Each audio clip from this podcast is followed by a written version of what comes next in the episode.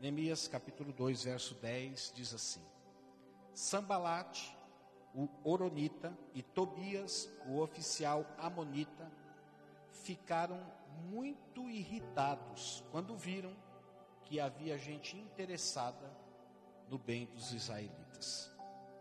Obrigado, Senhor, pela tua palavra.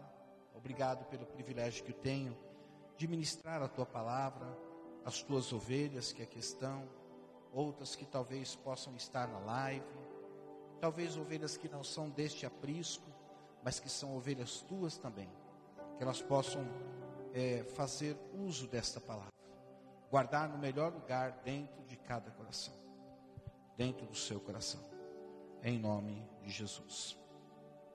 Quem estava aqui a semana passada? Aliás, quem não estava aqui a semana passada? Então tá bom, para quem não estava, eu vou continuar a mensagem da semana passada. Vou fazer uma breve recapitulação. Nós estávamos falando a respeito de pessoas que simbolicamente, metaforicamente falando, elas podem ser ponte na vida de outras pessoas ou elas podem ser muros na vida de outras pessoas. Para isso nós trouxemos até a informação da maior ponte que existe, que é aonde mesmo? Eu falei Japão, né? E é na China, em Hong Kong. Ela tem 55 quilômetros de, de extensão sob o mar. Essa é uma das maiores pontes existentes. Uma das maiores, não, a maior ponte existente.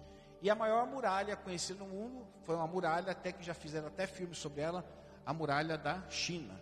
Que nós sabemos que, em extensão, ela chega a dar quase duas voltas no planeta Terra. Você vê o tamanho dessa muralha.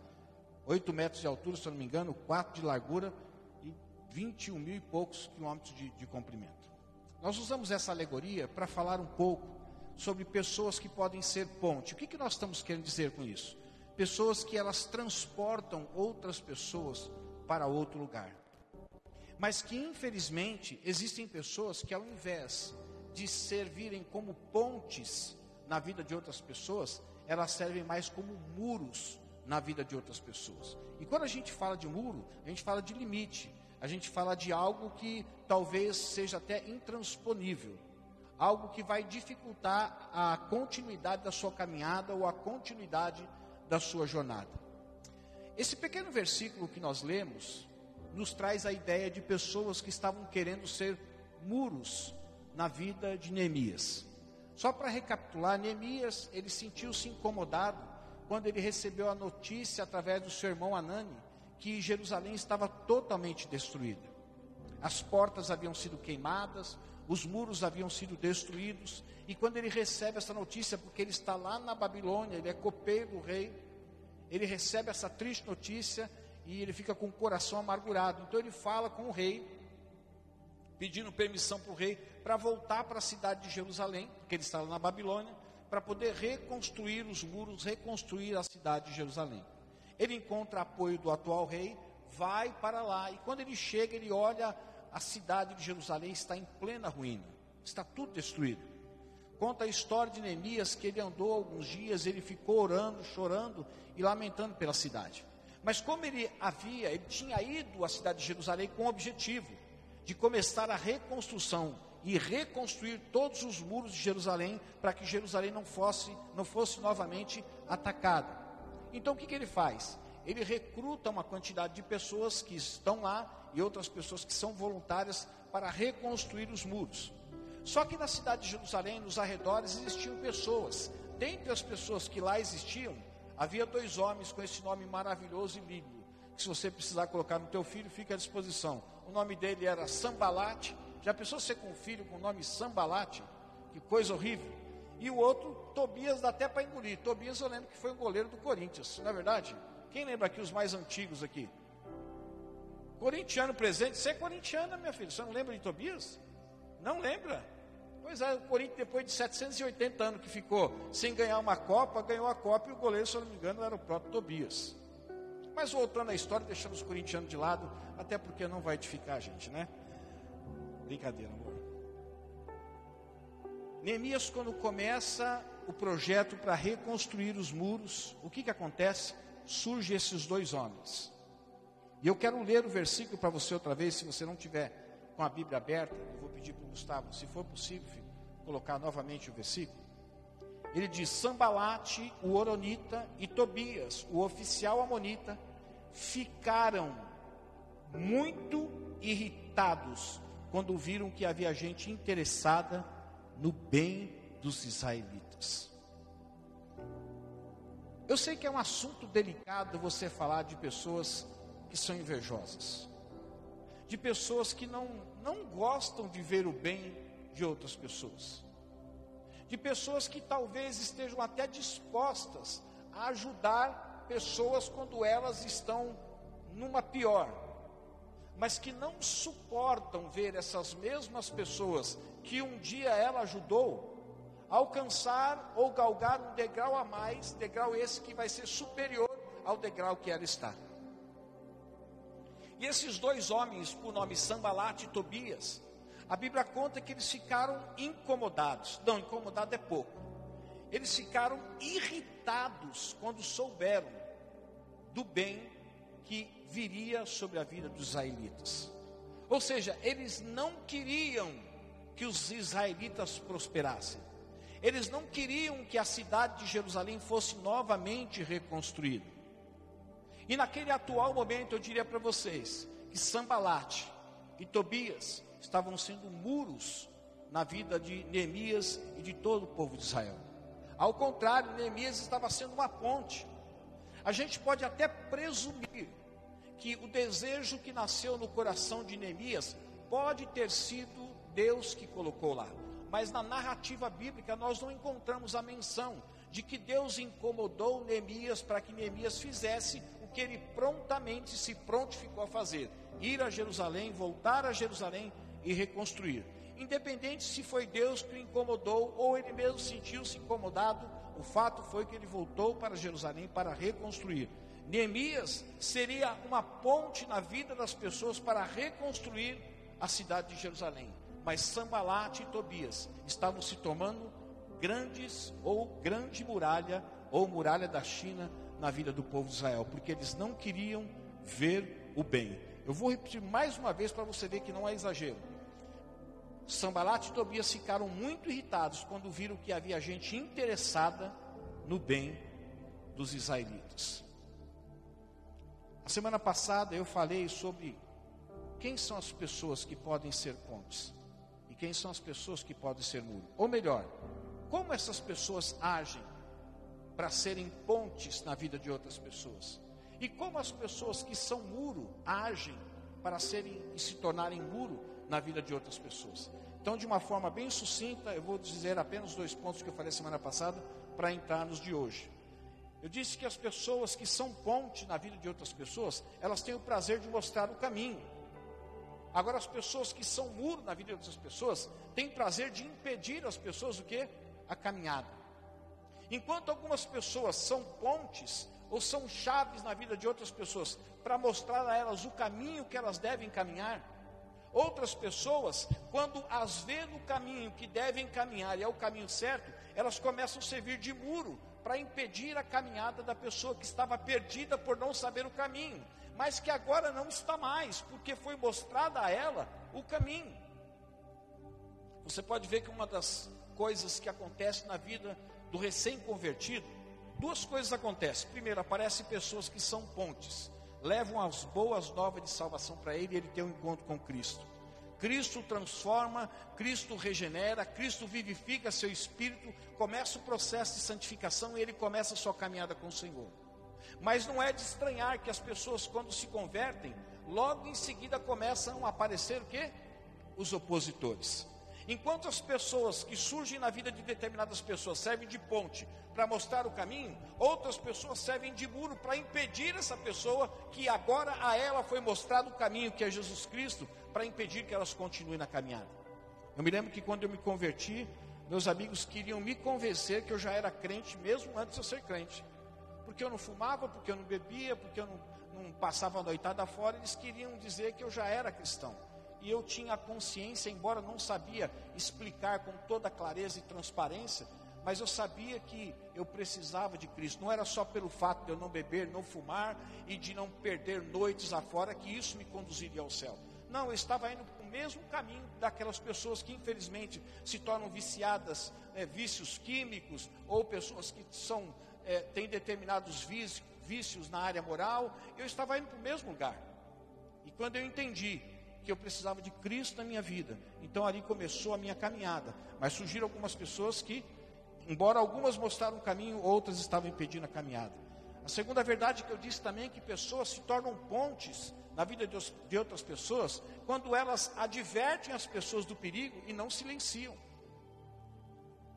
Eu sei que às vezes nós temos que fazer uma escolha. Quando nós temos pessoas com as quais nós nos relacionamos, nem sempre nós caminhamos na direção certa e nem sempre as pessoas caminham na direção certa.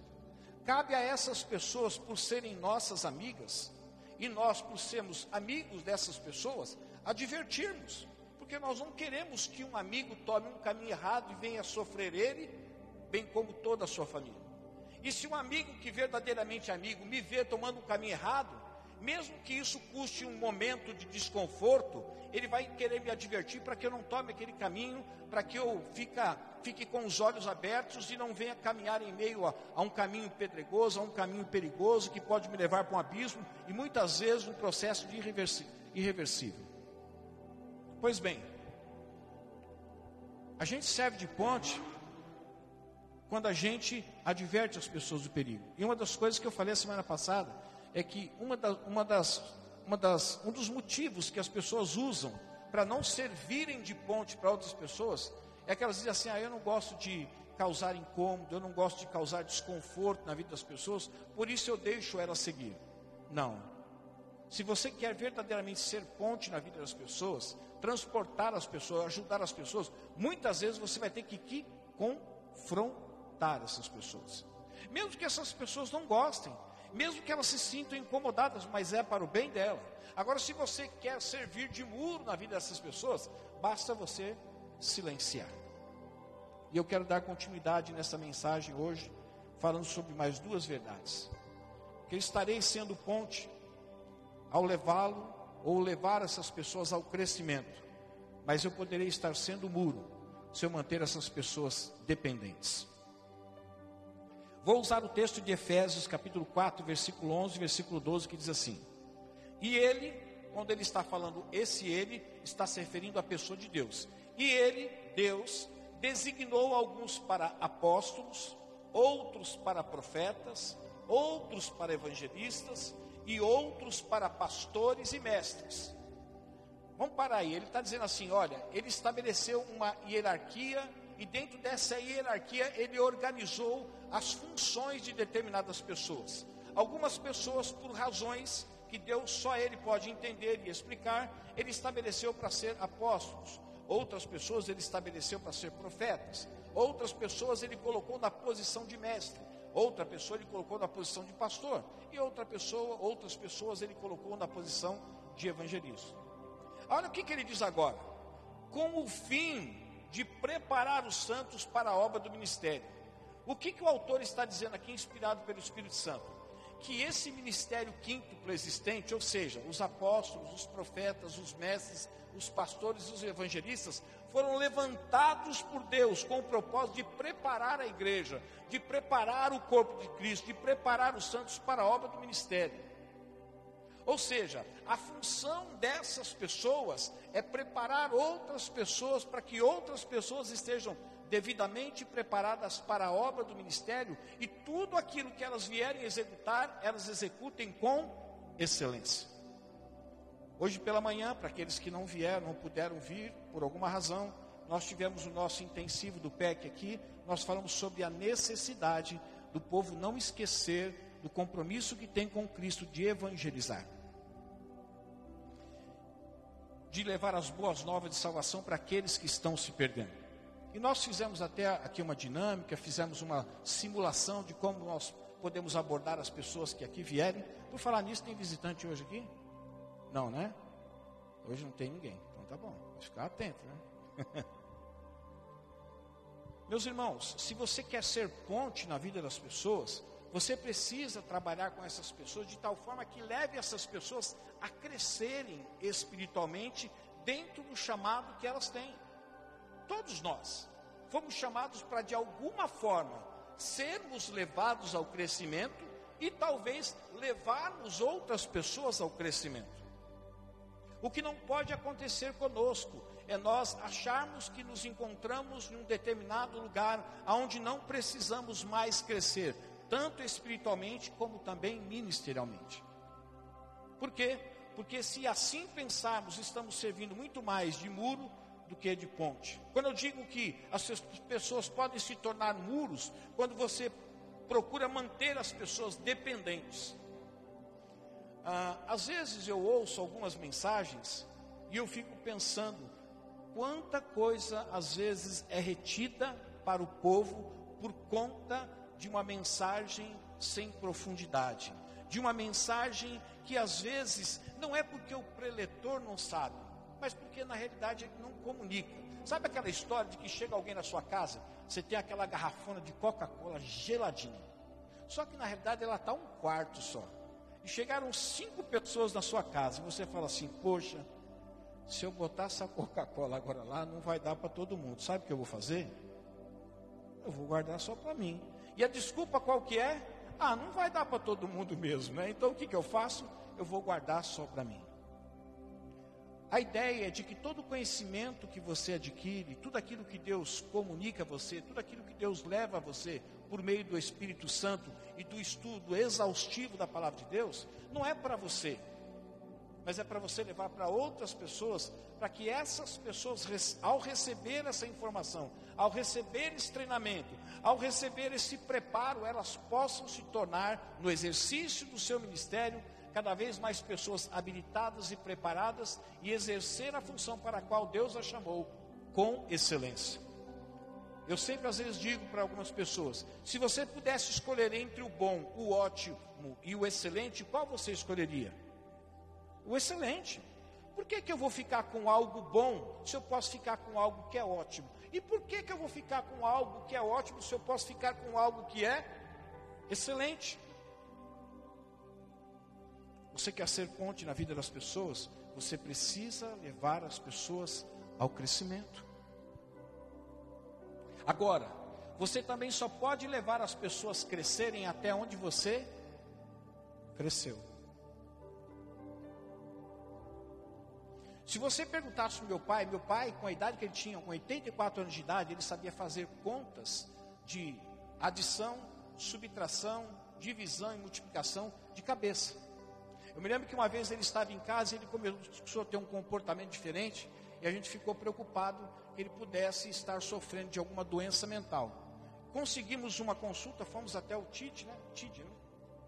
Levamos lá e naquele dia tinha uma psiquiatra e ele, nós entramos na sala e ela começou a fazer algumas perguntas para ele, fazer alguns testes para ele e chegou na hora das contas de matemática, meu amigo, até a psiquiatra disse assim, ó, nem eu sabia a pergunta que eu fiz para você, qual que era o resultado final.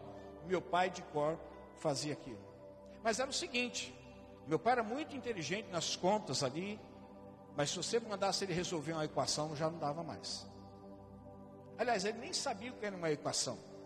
Nós sabemos que dentro da equação, né, Maurício? Nós contamos com o quê? Com as quatro operações de matemática, né? Adição, subtração, multiplicação e divisão. Está tudo ali dentro. Mas para quem nunca conheceu e nunca foi treinado dentro da equação, ele nunca vai saber resolver, por mais que ele conheça as quatro operações existentes dentro do quê? Da equação. Você pode ser ponte para as pessoas, quando você leva as pessoas crescerem espiritualmente, crescerem também no relacionamento. Eu estava conversando com o pastor Clebson e a gente falando sobre as marcas da igreja, e cada marca da igreja, ela representa, na realidade, um pilar da maturidade. Por quê? As pessoas se tornam maduras, não crescendo apenas teologicamente, ou seja, no conhecimento da Bíblia. As pessoas não se tornam maduras apenas porque são pessoas de fácil relacionamento. As pessoas não se tornam maduras porque moralmente era uma pessoa de uma lisura incomparável. As pessoas não são maduras porque elas têm habilidades, habilidade para ensinar, habilidades para fazer negócio, não elas se tornam maduras quando elas crescem paulatinamente, homeopaticamente, mas nesses quatro pilares. Ela cresce moralmente, ela cresce na habilidade, ela cresce no aspecto da teologia, do conhecimento da palavra de Deus, ela cresce nos seus relacionamentos. Agora, tudo isso é necessário você também crescer, para que você possa levar outras pessoas ao crescimento. Meu pai, se eu não soubesse, fosse um analfabeto no que diz respeito às contas matemáticas, ele poderia me ensinar e muito bem, mas somente as quatro operações e nada mais. Você quer ser uma ponte para as pessoas? Você precisa levar as pessoas ao crescimento. E é claro que levar as pessoas ao crescimento vai depender de duas coisas. Uma, o conteúdo que você tem para que possa proporcionar crescimento para essas pessoas. E essas pessoas precisam estar devidamente o quê? Abertas, disponíveis para receber também isso. Agora, se nós mantemos as pessoas dependentes, nós estamos tornando as pessoas o quê? Em muros. É por isso que às vezes as pessoas dizem assim, pastor, pode vir orar aqui, tem um endemoniado. Eu falei, poder eu posso, mas quem poderia e deveria fazer isso é você. A Bíblia não diz que é um pastor que tem que expulsar demônio, embora um pastor possa expulsar. Um homem de Deus na função pastoral possa expulsar um demônio, mas você, com a identidade de filho, na autoridade do Espírito Santo, você também não só pode, como deve fazer isso. Mas muitas pessoas cresceram assim. A arte de expulsar demônio, a arte de, de arrancar a legião, tem que chamar o pastor? Não, tem que chamar o pastor não. Ah, pastor não gosta que chame, porque normalmente essas manifestações acontecem por volta das duas, três horas da manhã. Não pode ligar, meu irmão. E uma das coisas que acontece com a gente que vai envelhecendo, a gente acaba perdendo o sono. Verdade ou mentira, pastor Clebson? pastor Clebson, você está com dificuldade de dormir. Né? Eu já tive essa dificuldade, falei para ele. Eu já tive essa dificuldade, é terrível, é terrível. Então, se você ligar para a gente, o máximo que vai acontecer é que a gente vai falar assim: Poxa, a vida, tanta hora para um demônio se manifestar, tinha que ser às três horas. Mas acordado, talvez, possivelmente, aqueles que sofrem de insônia já estarão. Êxodo capítulo 14, verso 5. Diz assim: Contaram ao rei do Egito que o povo havia fugido então o Faraó e os seus conselheiros mudaram de ideia e disseram: O que foi que nós fizemos, meu? O meu é por minha conta, tá? O que foi que nós fizemos? Deixamos os israelitas sair e perdemos o quê? Eu vou dizer para você, meu irmão, você pode servir de muro para as pessoas. Quando você quer manter as pessoas no lugar onde elas estão, sabendo que potencialmente elas podem até estar no lugar acima do lugar que você está.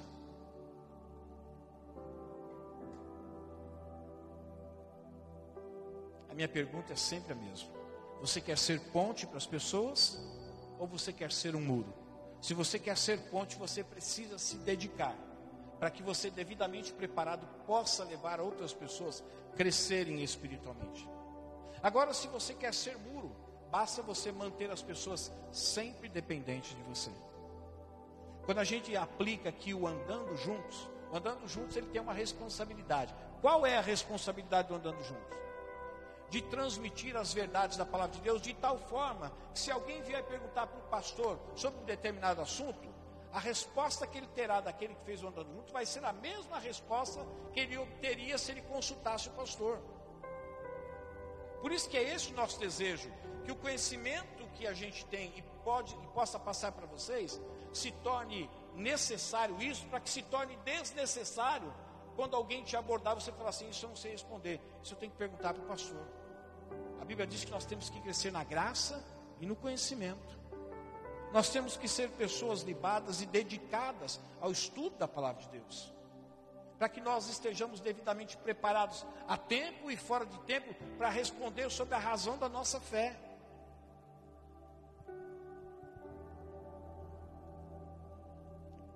Efésios capítulo 4, verso 13 diz assim: Até que todos alcancemos a unidade da fé e do conhecimento do Filho de Deus, e cheguemos à maturidade, atingindo a medida da plenitude de Cristo. Qual é a medida da plenitude de Cristo manifesta em nós? Não existente em nós, mas manifesta em nós. Deixa eu fazer uma diferença. Por que eu estou dizendo manifesta e existente? Porque quando você olha para Colossenses, ele diz assim: que a plenitude de Cristo já está em nós, porque se Cristo está em nós, a plenitude de Cristo está em nós. Uma coisa é você ter a plenitude de Cristo em você, outra coisa é você viver a plenitude de Cristo que está em você. É você alcançar a plenitude, é você ver em sua vida a manifestação da plenitude de Cristo que está em você. Agora a pergunta é: qual é a medida da plenitude de Cristo? Qual é a medida da plenitude de Cristo? Olhe para lá, olha o que está escrito lá. Qual é a medida da plenitude de Cristo? Quietinha, pastor. Qual? A maturidade, meu amado, não. É isso aí. Ele está dizendo assim: olha, e cheguemos à maturidade, atingindo a medida da plenitude de Cristo. A medida da plenitude de Cristo só se manifestará em mim, você, em nós, quando nós atingirmos o que? A maturidade.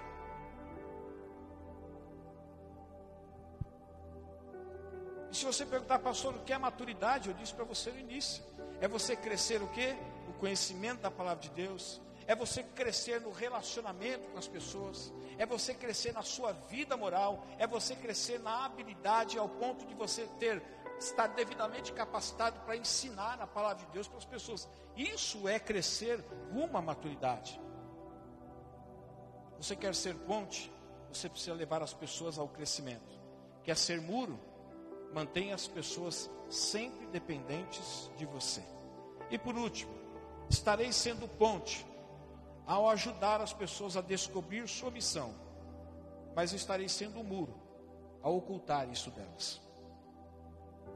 Se eu perguntasse para você qual é a missão que você tem aqui na terra, o que você diria?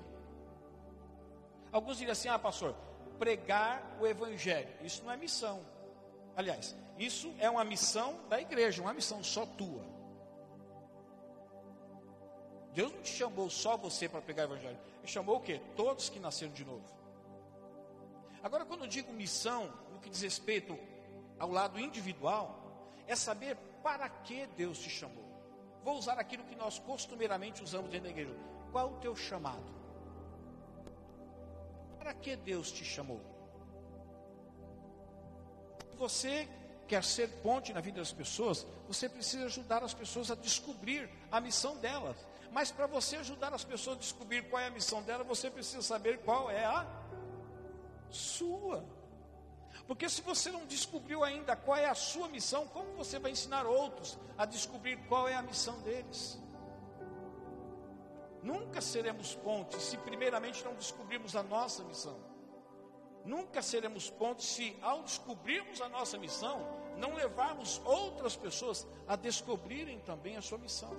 Aí eu volto ao nosso discipulado que nós temos aqui às quartas-feiras, que vai reiniciar, não essa quarta-feira, tá? A outra, hã? terça, perdão. Vai reiniciar não essa terça-feira, a outra terça-feira. Nós aplicamos aqui um, aquilo que nós chamamos de. Lê para mim, ele, Sérgio, o que, que está escrito uma daquela equipando chamados, né? Estou sem óculos, mas é isso. Equipando chamados é um curso que nós damos aqui sobre dons espirituais. E nós falamos sobre os dons espirituais, explicamos as qualidades dos dons espirituais, a função dos dons espirituais e ajudamos você a descobrir quais são os dons espirituais que Deus deu a você, para que através da descoberta dos seus dons você possa descobrir qual é o teu chamado. Se você quer ser ponte, primeiro descubra qual é a tua missão. Segundo, ajude outras pessoas também a descobrirem qual é a sua missão. Agora, se você quer ser muro, basta ocultar. Olha o que, que diz 2 Timóteo 1,6. Por esta razão, torna lembrá-lo de que mantenha viva a chama do dom de Deus que está em você, mediante a imposição das minhas mãos. Apóstolo Paulo estava relembrando Timóteo de que ele tinha um dom, aqui especificamente falando sobre o dom de Deus na vida de Timóteo, ele está dizendo: olha, não deixa apagar.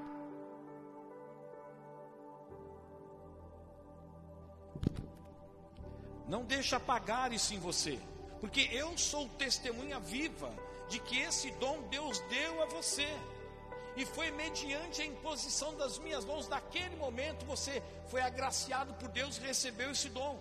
Apóstolo Paulo estava dizendo assim: Olha, Timóteo, eu ajudei você a descobrir o dom de Deus para a sua vida. Agora não apague aquilo que Deus deu para você, mas coloque em prática, viva isso. Porque a única razão de você descobrir o dom que Deus te deu é porque para que você a partir deste momento você não trabalhe mais na força do seu braço. Você não trabalhe usando as suas estratégias, mas você trabalhe usando o dom que Deus deu para você para que você seja bem sucedido. Se eu perguntasse para você também assim, qual é o dom que Deus te deu? Você saberia dizer?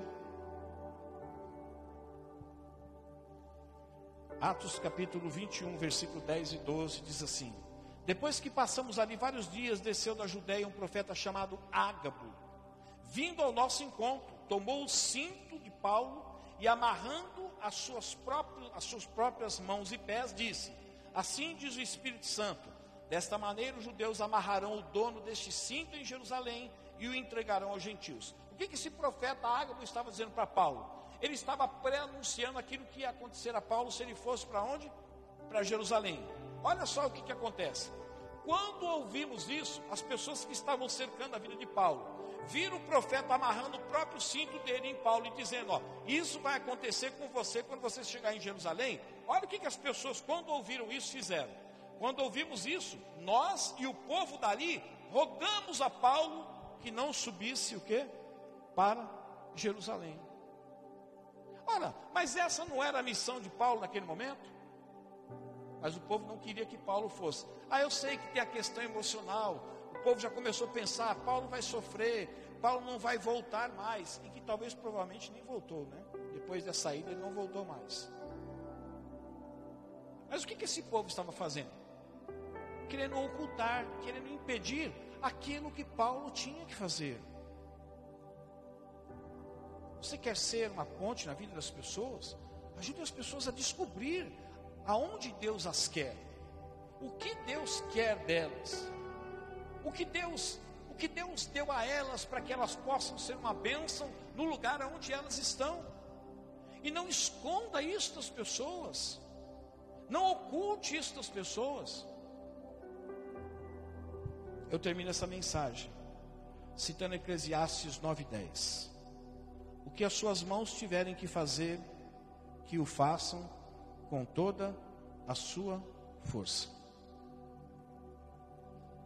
Eu encerro essa mensagem dizendo para você o seguinte: se você quer ser ponte na vida das pessoas, ajude essas pessoas a descobrir a missão dela.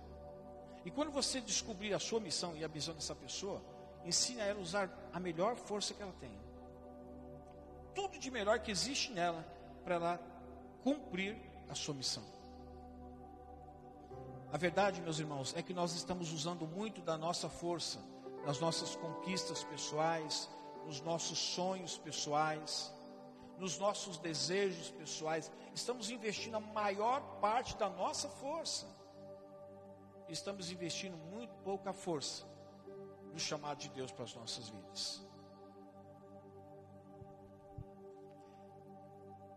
Eu quero dizer para você que eu desejo ser uma ponte na vida de vocês. Eu desejo ser alguém para vocês que possa ajudar vocês a saírem do lugar onde vocês estão e chegar no lugar onde Deus quer que você chegue. Não sou eu que vou levar vocês, é o Senhor que vai levar. Mas eu quero ser apenas uma ferramenta nas mãos de Deus para te tirar do lugar onde você está para que você possa chegar no lugar onde Deus quer que você chegue. E assim, eu serei uma ponte na sua vida. Mas se em meia caminhada eu tentar te impedir, eu estarei sendo um muro. Isso eu não quero ser. Eu quero ser ponte na sua vida. Mas para eu ser ponte na sua vida, muitas vezes eu vou ter que chamar a sua atenção. Eu vou ter que advertir você. Eu vou ter que falar para você que eu não concordo com você. Eu vou dizer para você que o caminho que você está tomando é um caminho errado. E que se você persistir, mesmo achando que é certo, usar uma expressão que meu pai sempre usava, você vai estar com os burros na água. Não sei de onde surgiu esse ditado, procure, mas a verdade ele estava querendo dizer o seguinte: você vai se dar mal. Mas isso eu estou fazendo porque eu quero ser ponte na sua vida. Eu me lembro de uma vez quando eu era seminarista. E eu tinha, nós tínhamos um tutor, eu e minha esposa. Quando ele disse que ia ser nosso tutor, eu falei, bom, tudo bem vai estar ali com a gente, ajudando a gente e tudo mais. E ele começou a entrar na nossa vida. Ele começou a entrar na minha vida ministerial. para me orientar como eu deveria fazer algumas coisas. Ele começou a entrar na nossa vida relacional para saber como é que estava o nosso relacionamento. E ele entrou até na nossa vida financeira. Ele queria saber como é que a gente estava gastando o dinheiro que a gente usava. Mas por que tudo isso? Ah, mas isso não diz respeito. Eu já era um homem casado, já era pai de quantos filhos? Eu fiz tantos filhos que eu já nem sei, mas eu perdi as contas. Tinha o quê? Três. Eu era um pai de família. Engraçado, né, você? Eu era um pai de família. Aí vem um homem e fala para mim como é que eu tenho que administrar as minhas finanças. Mas eu agradeço esse homem até hoje. Até hoje eu agradeço. E dentre tantas coisas que eu aprendi com ele, eu aprendi uma coisa que às vezes eu erro ainda. Mas é o seguinte, Mauro, a gente não erra nas grandes coisas. A gente erra sempre nas pequenas. Você pode ver que você se assusta com seu cartão de crédito. O quê? R$ 2.500? O que você vai fazer? Você vai conferir a fatura. Como se que a financeira tivesse roubado você. Aí você fala, ah, como é que 2.500? Aqui, ó, 16,99, 17,30, 32,40, 40 reais pouquinho. Mas eu tenho aqui uma conta de 50. Mas aí você pega a sua calculadora, porque você é 7 como eu. Aí você vai lá e fala, não, não dá 2.500. Só que, infelizmente, quando você soma os 16, os 17, os 30, e no máximo os 42 que você gastou, é 2.500 mesmo, amigão. É nas pequenas coisas que a gente erra. E na vida, a gente também erra nas pequenas coisas. Eu aprendi uma frase com um pastor essa semana, ele disse assim: Quem quebra princípios não alcança propósito. Deus tem um propósito para a sua vida. Mas se você quebrar princípios, você não vai alcançar o propósito. Eu quero ser ponte na sua vida porque eu quero levar vocês a um crescimento.